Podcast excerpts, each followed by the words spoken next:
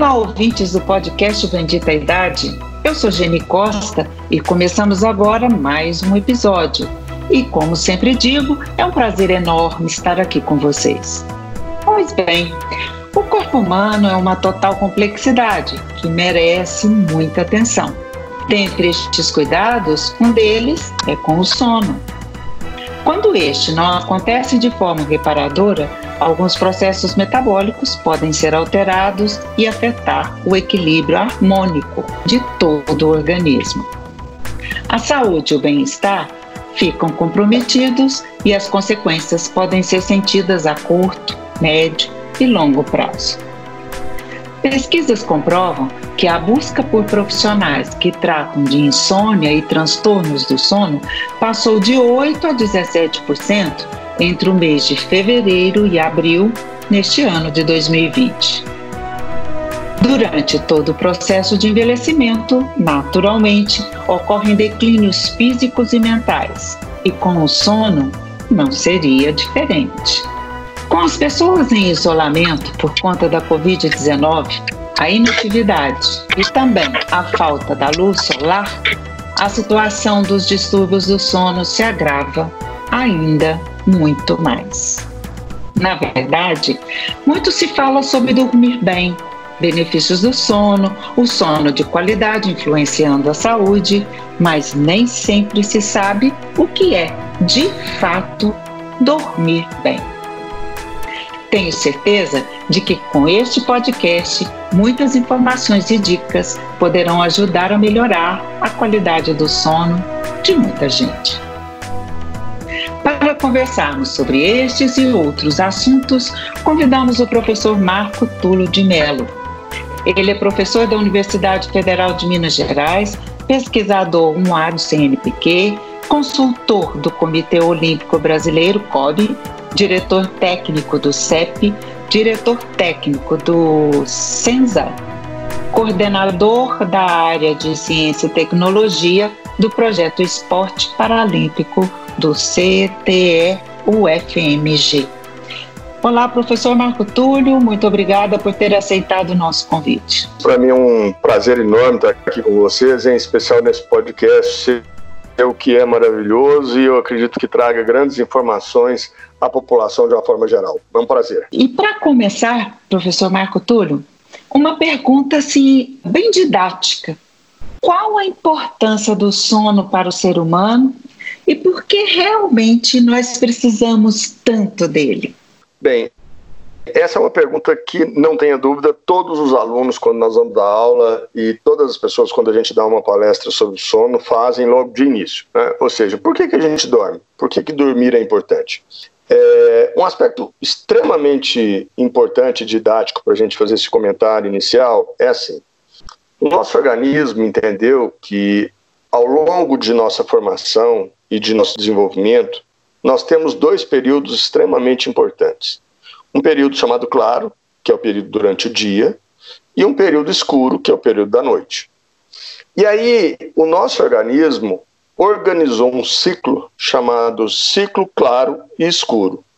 E esse ciclo claro e escuro demonstra para o meu organismo que eu tenho que ficar acordado durante o período claro e dormir durante o período escuro. E como que o meu organismo faz isso?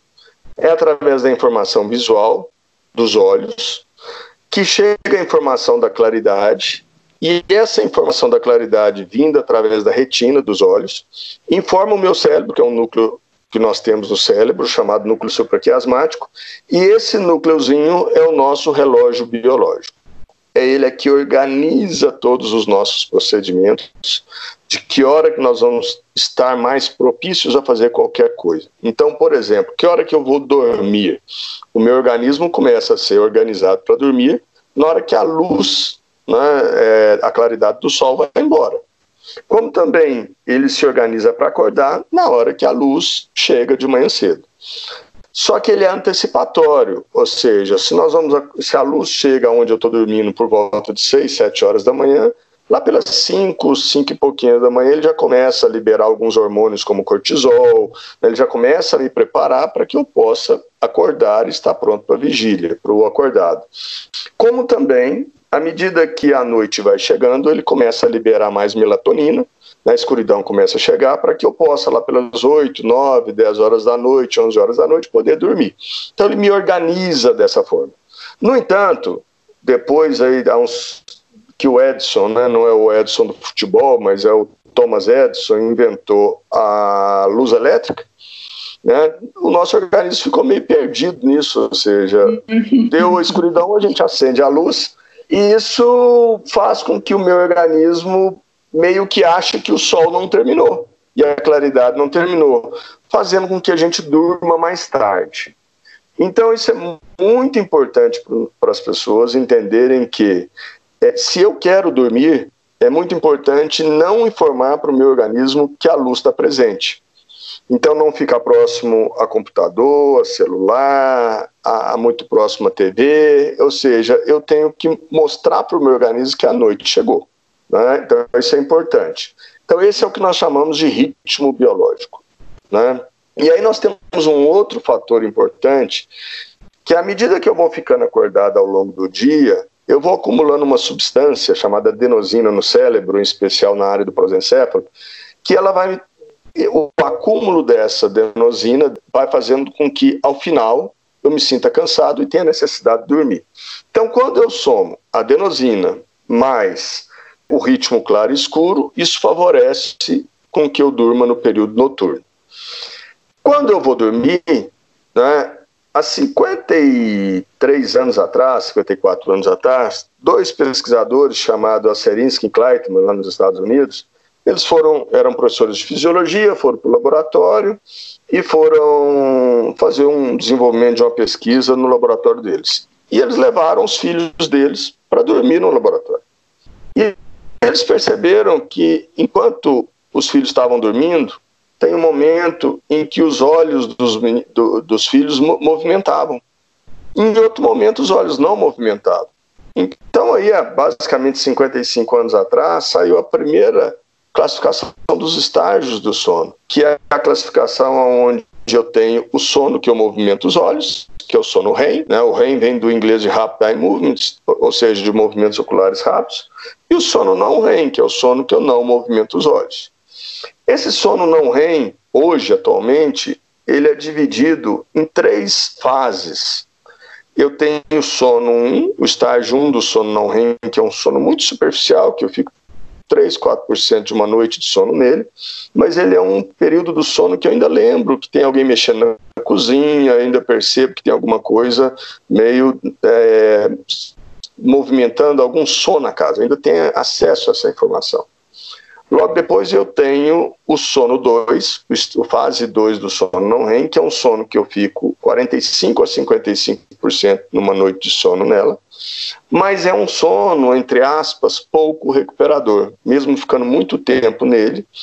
Hoje a literatura traz que ele é um sono pouco recuperador. Eu até acho, né, isso é uma opinião minha, que é, é, muito estranho o meu organismo mandar eu dormir 50% da noite num sono que não seja recuperador. Eu acho que ainda falta para nós instrumentos para ver o que, que esse sono é importante.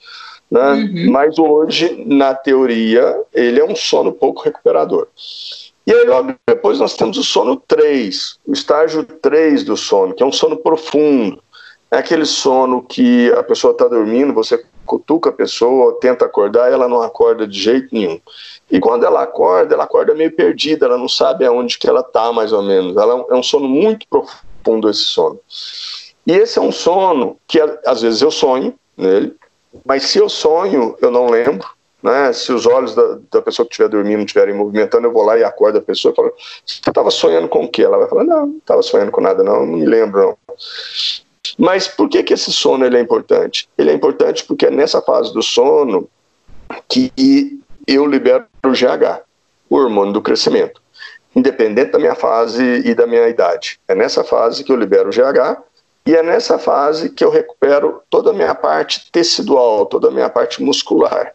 Então, se eu fui na ginástica hoje, fiz exercício, fiz alguma coisa, estou cansado fisicamente, é durante essa fase que você vai recuperar. E aí, logo depois, nós temos sono REM, que é o sono em que eu tenho atonia muscular, desligo a minha musculatura, né, eu fico completamente atônico, eu movimento os olhos, é, eu tenho aumento da frequência cardíaca, da pressão arterial cerebral, mas é nessa fase que eu sonho, que eu tenho sonhos vívidos, é nessa fase e que eu faço todo o meu processo de consolidação da memória. É nessa fase que tudo que vocês aprenderam ao longo do dia vocês vão descartar ou vocês vão memorizar. Então essa fase é extremamente importante, né, porque é nessa fase que eu vou consolidar a minha memória. No entanto, né, tanto o sono, mais o sono REM que o delta, mas os dois sonos, é, eles são importantes, por, eles são importantes, mas eles são muito lábeis. Né? Eles são sonos que, se eu fizer o uso de bebida alcoólica, eu acabo não entrando nessas fases do sono. Eu durmo o tempo normal que eu durmo, mas no dia seguinte eu me sinto cansado, porque eu não passei nessas fases do sono, seja cansaço físico ou mental. Né? E então, assim, se eu briguei com meu chefe, se eu briguei com a esposa, ou você brigou com o marido, ou você teve algum é, uso de bebida alcoólica, você praticamente inibe passar por essas fases do sono, o que é muito ruim. Né? Essas fases ocorrem a cada 90 a 120 minutos. Então, de 90 a 120 minutos, eu passo por todas as fases do sono. Né? Então, eu vou passando pela 1, pela 2, pela 3, pelo REM, né? eu vou ciclando isso. E aí, em geral, na primeira metade da noite, eu tenho mais sono delta, mais sono que recupera a minha parte física enquanto que na minha segunda metade da noite eu tenho mais sono REM, que é o sono que recupera a minha parte de cognição, memória e aprendizado. Então, diante disso, a gente começa a entender que dormir o tempo total que nós gostaríamos de dormir é fundamental. Acordar mais cedo é uma estratégia muito ruim, porque eu acabo é, restringindo o sono REM, não passando tanto por ele. Que de 90 a 120 minutos eu passo por todas as fases do sono. No entanto, tem um, um, dado aí que ele é meio mentiroso, que é assim, nós professores e a imprensa de uma forma geral, é, arredondamos que a gente, precisa dormir oito horas. Isso não é bem assim. Na década de 70, as pessoas dormiam por volta de 7 horas e 40, em média, e aí nós arredondamos isso para 8 horas, só que nós temos as variações. Nós temos pessoas que são chamadas de curto dormidores, pessoas que devem dormir pouco. Então, com menos de seis horas e meia, elas estão muito bem, obrigado, não precisam dormir mais que isso. Tá? Então, cinco horas, seis horas, elas estão muito bem, se acordam muito bem. Esses são curtos dormidores. Didaticamente também, nós estamos falando aí por volta de 10, 15% da população. Como também nós temos os longos dormidores, tá? que são aquelas pessoas que gostam de dormir mais do que nove horas e meia.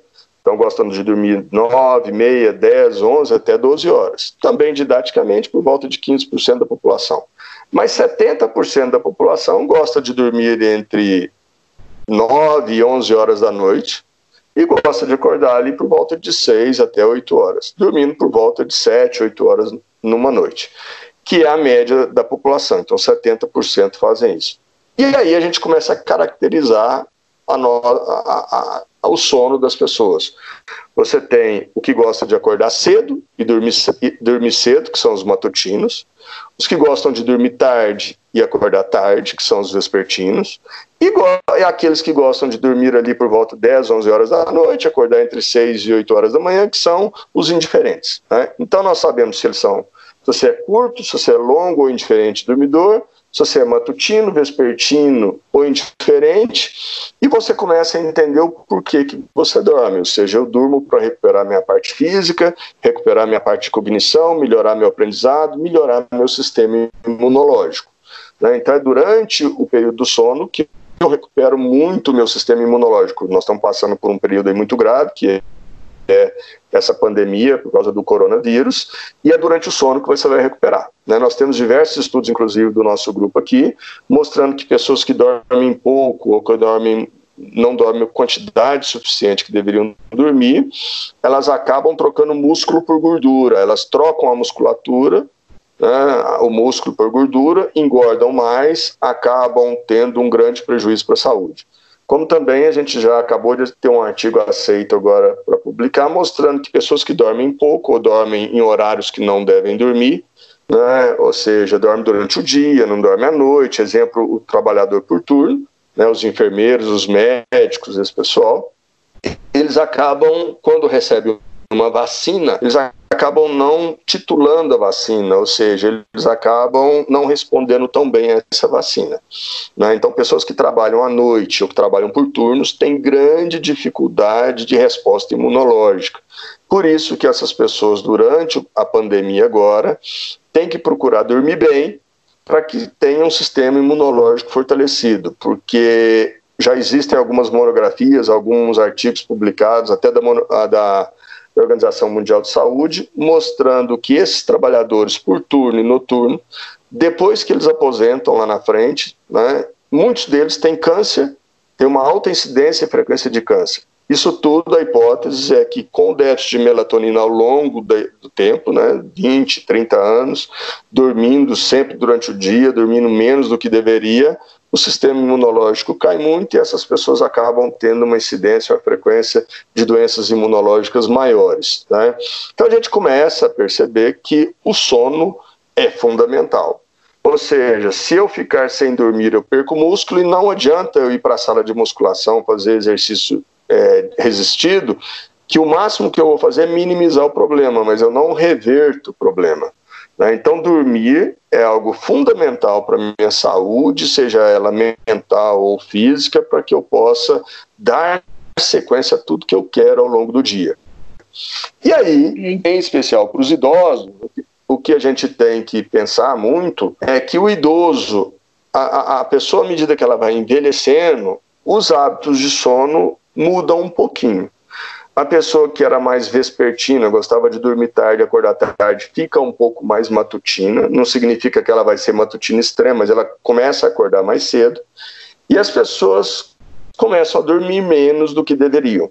E passam menos pelo sono REM, que é aquele sono que faz a parte de memória e cognição, e também passam um pouco menos pelo sono delta, ficando mais tempo no sono 2, aquele sono que não é tão recuperador. Né? Então a gente começa a entender que o sono do idoso é um sono que nós temos que ter mais atenção e mais é, cautela com ele. Exemplo disso é aquele idoso, por exemplo, que fragmenta o sono. Ele acorda muito cedo, aí ele dorme um pouquinho no início da manhã, um pouquinho no final da manhã, um pouquinho no início da tarde, um pouquinho no final da tarde, aí chega de noite e fala: ah, não consigo dormir, né? Eu, eu tenho insônia. Ele não tem insônia. Ele ficou com sono polifásico, dormindo em vários momentos do dia, e aí não, ele não vai dormir tudo à noite. Né? Ele não vai conseguir dormir às 6, 7, 5 horas à noite que ele estava acostumado a dormir antes. E aí, sempre é uma pergunta que nós ainda não temos resposta, a literatura não trouxe essa resposta, de qual é a melhor estratégia para o idoso. Ah, se a melhor estratégia é ele não dormir de dia e tentar forçar o sono maior só no período noturno, ou é dormir como a natureza manda. Ou seja, se ele se sentiu cansado de manhã, ele dorme um pouquinho de manhã, dorme um pouquinho na tarde.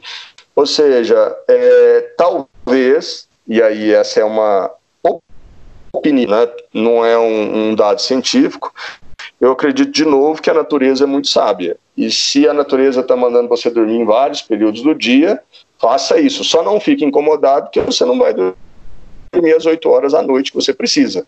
Então, vai ler um livro, se organize, faça outras coisas no período noturno sem incomodar as outras pessoas que estão dormindo em casa.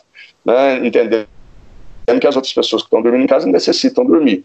Então, é, esse é um panorama de uma forma geral. E a hora que eu dei aquele relato da vacina, já existem alguns trabalhos também com crianças recém-nascidos que choraram a noite toda, e aí foram vacinar no dia seguinte e a vacina não titulou, a vacina não pegou. Como também existe é, alguns estudos com idosos mostrando que idosos quando vacinam, por exemplo, para gripe, a gripe não essa vacina não titula, ela não pega direito. Aí você fala, qual é a estratégia? A estratégia provavelmente vai ser dar reforço da vacina. Né? Mas quantos reforços? Aí nós vamos ter que ter estudos para mostrar isso, hein? nós ainda não sabemos. Né? Então, as pessoas que dormem pouco ou dormem menos do que deveriam ficam muito prejudicadas quando isso ocorre durante muito tempo na parte do sistema imunológico. Mas agudamente, de um dia para o outro, o efeito é mau humor. A pessoa que dormiu mal hoje, amanhã, de cara, ele está mal-humorado. Né? Então, agudamente, o efeito do sono traz mau humor, traz uma inércia, traz uma falta de disposição, mas a longo prazo o seu sistema imunológico abaixa muito. Então, isso é muito importante para todo mundo entender. E aí, quando as pessoas falam, poxa, então dormir é importante, dormir é fundamental. Ou seja, na teoria, não estou falando na prática, mas na teoria a gente não pagaria nada para dormir, porque tem gente que paga hotel, né? E a gente tem que pagar algumas despesas na casa para poder dormir, ter a casa e tudo, né? Mas é um, um, um ato quase que inerente do ser humano de necessidade biológica, né? Como comer. Né? Então, comer, dormir, beber água. Né? O grande problema é que se eu ficar sem comer ou beber água, eu vou sentir sede, isso vai me incomodar muito e eu vou querer beber água. A mesma coisa na alimentação. E o dormir, você acha que se dormir só quatro horas em vez das oito que você precisa, ou só seis em vez das sete que você precisa, você pode meio que enganar o organismo. Você engana mesmo, mas só que isso vai ser cobrado lá na frente. Lá na frente você vai ter um envelhecimento mais precoce, uma perda de massa magra, de, um aumento de gordura, né? uma perda de músculo, vai, o seu sistema imunológico vai ficar mais fraco, e com isso você vai ver o quanto que isso faltou lá atrás. Exemplo claro disso é quando um jornalista entrevista uma senhora, né, porque geralmente mulher vive mais que homem, e aí o jornalista vira para a mulher e fala assim: qual o segredo da senhora de viver tanto? Aí ela vira e fala assim: ela fala várias coisas. Mas tem duas coisas que ela fala com certeza absoluta. Ela fala: eu me alimento muito bem, mesmo que seja com banha de porco, mas ela vai falar que se alimenta muito bem. E aí ela vai falar assim: eu durmo no mesmo horário e acordo no mesmo horário. Ela tem ritmo, ela gosta de dormir no mesmo horário, gosta de acordar no mesmo horário e gosta de fazer as coisas todas certinhas. Isso é fundamental para a nossa saúde. Né? Exemplo típico disso. Chega na quinta-feira, as pessoas falam assim: ah, hoje é quinta, né? Vamos dormir um pouquinho mais tarde, né? Vamos tomar uma cervejinha, vamos sair para conversar. Aí dorme, mas amanhã tem que trabalhar, então dormiu menos tempo. Aí chega na sexta, fala: não, mas hoje é sexta, vamos sair, né? Amanhã eu tenho mais tempo. Aí dorme mais tarde no, na sexta para sábado. E quando pode, alguns que podem acordam mais tarde. Outros não, já ficam com mais débito de sono acordando no mesmo horário porque tem que trabalhar. Aí de sábado domingo a pessoa fala: Não, amanhã eu não trabalho, amanhã vamos dormir bem mais tarde, vamos sair, vamos conversar. Aí dorme mais tarde e vai acordar no domingo lá na hora da macarronada com o frango. E aí, na hora que chega domingo à noite, na hora da música do Fantástico, ela entra em depressão.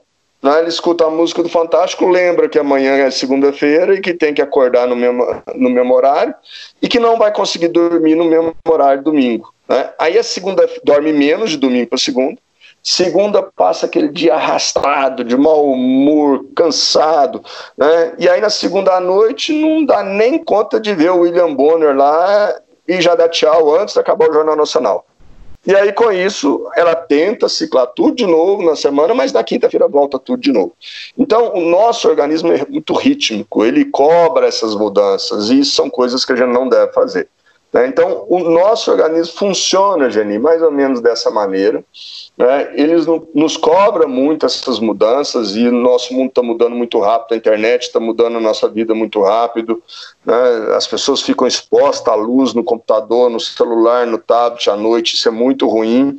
E aí, talvez daqui a alguns anos, a gente vai ver o tamanho dessa cobrança na nossa saúde lá na frente, que ainda não está aparecendo. Marco Túlio, é extremamente didático, extremamente enriquecedora todas as informações que você nos repassou de uma forma tão encadeada. Isso é que é bacana, a gente ouvir, não fragmentada que depois você tem que juntar as partes e tirar conclusões. Você já fez isso para nós. Isso é muito bacana.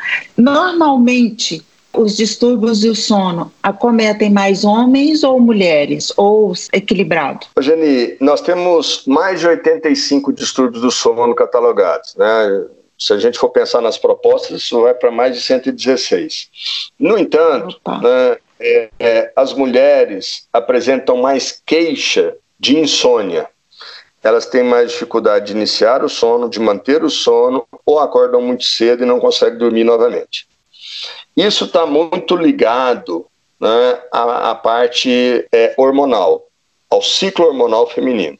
Tá? Então, normalmente as mulheres têm mais queixa de insônia e já os homens têm mais queixa de distúrbios respiratórios, né? mais de ronco, de apneia, né? de problemas respiratórios durante o sono. No entanto, por volta dos 45, 50, 60 anos, isso se iguala. Homem começa a ter tanta insônia quanto mulher, e mulher começa a ter tanta apneia e ronco quanto homem.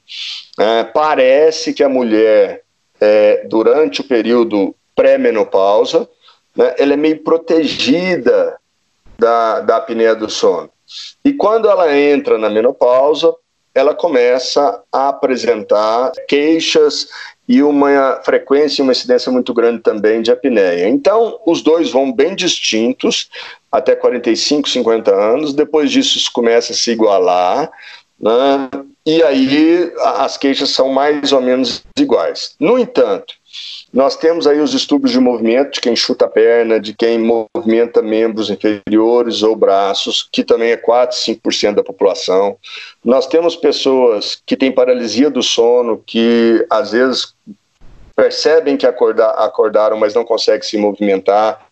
Então, nós temos uma infinidade de distúrbios do sono, né, que a população tem, aí esses mais de 80 distúrbios do sono, mas os dois mais frequentes da população é insônia para a mulher e queixas de, de distúrbios respiratórios para os homens. Eu já vejo comentários disso exatamente dessa forma, né? É, como você bem colocou. Marco Túlio, de que maneira a prática regular de atividade física pode influenciar no sono e vice-versa? É, Eugenia, o exercício físico, de uma forma geral, né, vamos distinguir antes aqui a diferença entre atividade física e exercício físico. Atividade física é qualquer movimento corporal. Então, se a pessoa fala assim, ah, eu capinei ah, o quintal lá de casa, isso é uma atividade física, correto. Não tenha dúvida que isso é uma atividade física. O exercício físico é algo sistematizado, que tem uma orientação, que tem uma carga, que tem um tempo determinado. Então, a diferença de quando a gente fala entre atividade física e exercício físico é essa. Então, o exercício físico em si, ele melhora muito o nosso sono. Né? O exercício físico ele é capaz de melhorar o nosso sono delta, fazer com que a gente passe mais pelo sono delta e que a gente organize melhor o nosso sono. Né? Ele é muito importante para isso. No entanto, né, neste momento que nós estamos passando agora, de pandemia, o ideal é que as pessoas façam exercício físico de leve a moderado. Nunca um exercício físico de acima da carga moderada, chegando a alto ou extremo. Por quê? Porque cronicamente o exercício físico melhora o nosso sistema imunológico. Né? Então, quanto mais exercício você fizer, mais, melhor vai ser o meu sistema imunológico. Mas agudamente, no dia que você faz exercício, é a redução do seu sistema imunológico. E se esse exercício ele é muito forte, essa redução ela pode durar até 72 horas. E como essa redução ela vai muito através das vias aéreas superiores, você fica mais exposto ao vírus. Né? Então, as hum. pessoas que estão fazendo exercício pesado nesse momento, elas têm que tentar entender que não é hora de fazer exercício pesado, não é hora de fazer exercício físico com grande carga, e sim leve ou moderado. E isso vai contribuir com sono, sim. Por quê? Porque nesse momento de pandemia, muita gente está reclamando que está com insônia, que está com problema de dormir. Na verdade, assim, às vezes o problema não é do sono, às vezes essa pessoa é uma pessoa ansiosa, uma pessoa deprimida, uma pessoa que tem outros problemas e outros distúrbios e outros transtornos, e aí ela tem que tratar esses transtornos primeiro para melhorar o sono. Então não adianta só tomar um remédio para dormir. Isso vai ser paliativo, porque o problema dela não é o sono, o problema dela é um outro problema, né? que o sono é o secundário, o sono, o sono é um sintoma do processo. Então, o exercício físico ajuda a sincronizar o ritmo biológico. O exercício físico ajuda a, a fazer com que a pessoa tenha maior disposição para dormir à noite. Ou seja, você tem todo um processo facilitado para o seu sono e melhorado quando você faz algum tipo de exercício físico. Muito bom. Que excelente essa informação, que além de falar do sono, é, desse cuidado, né, da atividade do exercício físico não ser de alta intensidade. Para a gente encerrar, professor, eu gostaria que você dissesse para nós, de forma mais objetiva, para que todos nós pudéssemos, a partir de agora ou de hoje, ter um sono reparador, ou seja, o que fazer para ter uma boa noite de sono? Bem, nós temos, ah, existe um, o que nós chamamos de higiene do sono, que são coisas muito importantes, né? Então, primeiro é procurar dormir na mesma hora e acordar no mesmo horário. Ou seja, é muito importante sincronizar o nosso organismo. Sempre que possível, dormir no período escuro, né, à noite. Mesmo que eu durma de dia, o sono do dia não tem a mesma qualidade do sono da noite. O processo hormonal é diferente. Depois, dormir num quarto confortável né, numa cama confortável, num quarto confortável, num travesseiro que eu goste, que não tenha barulho, que não tenha umidade, ou seja, que eu me sinta bem. Isso é extremamente importante nesse processo. Depois, fazer exercício físico. Né? Exercício físico é algo que ajuda a melhorar muito o seu sono e organizar o seu horário de dormir. Não acender luz não usar tablet, celular, computador até uma, duas horas, uma hora e meia, duas horas antes de dormir. Isso é fundamental para que o seu organismo entenda que a luz já não está presente né, e que você possa dormir. E que você tenha sempre né, esse horário regular. Talvez isso é fundamental. Dormir no mesmo horário, acordar no mesmo horário, sempre que possível. Nosso organismo gosta muito disso. Essas são dicas fáceis de serem utilizadas porque depende da nossa disposição, da nossa boa vontade, não é isso? Correto, né? E, e, aí, em Uberlândia, nós temos vários médicos que são especialistas em sono. Hoje nós temos isso quase como uma especialidade.